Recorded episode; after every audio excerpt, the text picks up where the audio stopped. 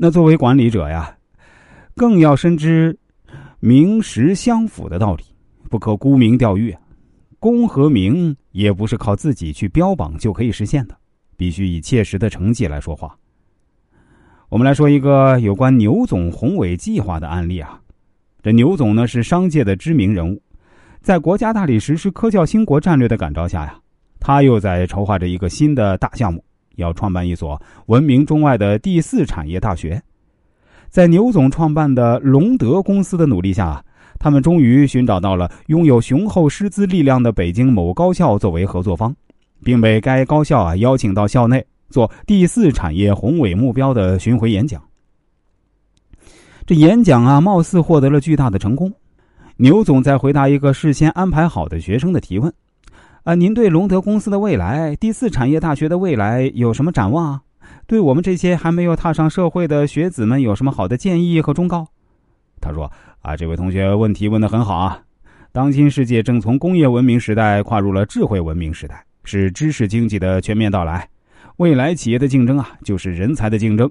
我给你们的建议是啊，你们学生在学校不仅要懂理论，更重要的是实践，实践更多的实践，要不断用理论去指导和参与各种社会实践。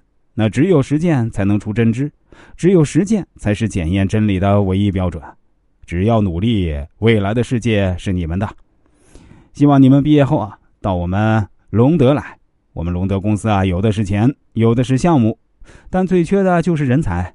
我们隆德公司啊，奉行的是高薪养才、尊重人才、发展人才的企业战略。到我们隆德来吧，我们一起以德兴隆，为隆德的蓬勃事业一起工作、一起努力、一起发展。我今天的话呢，就讲这么多了。然而啊，这牛总真的像他自己所说的那样渴望人才、重视人才吗？隆德的员工流失率超过了百分之八十，而且啊，从隆德出来的人常常反映，进了隆德就像进了一家教皇式管理的皮包公司。听一听这些过去慕名奔隆德而来，曾以隆德为骄傲，却无奈放弃隆德而去的员工的心声，更可以想象牛总所说的渴望人才、重视人才的话不可信了。鉴于社会上有关隆德公司诚信缺失的传言很多。鉴于过去隆德公司曾在重庆和上海有不愉快合作办教育的经历，北京的这所高校经调研后啊，终止了与隆德公司合作的办学计划。也许是他在许多地方吹的牛没有兑现，也许是他跟合作方留下的烂摊子太多，也许是他的一些举措太张狂，走得太远。牛总最后在湖北因涉嫌信用证诈骗，阴沟翻船了。牛总倒了。他的隆德公司也倒了，给银行留下了许多理不清的三角债和烂账。而今社会弥漫着浮躁、急功近利、骄奢淫逸、及时行乐的风气。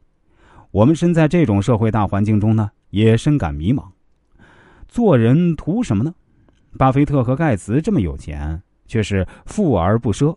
他们的平日生活很朴实，一点也不奢华。作为管理者，不可贪图浮华、沽名钓誉。人通过努力有了一定的事业成就，生活能达小康，心境富足，把自己所拥有的财富资源回馈给社会，留给后人好名声，这是最好的了。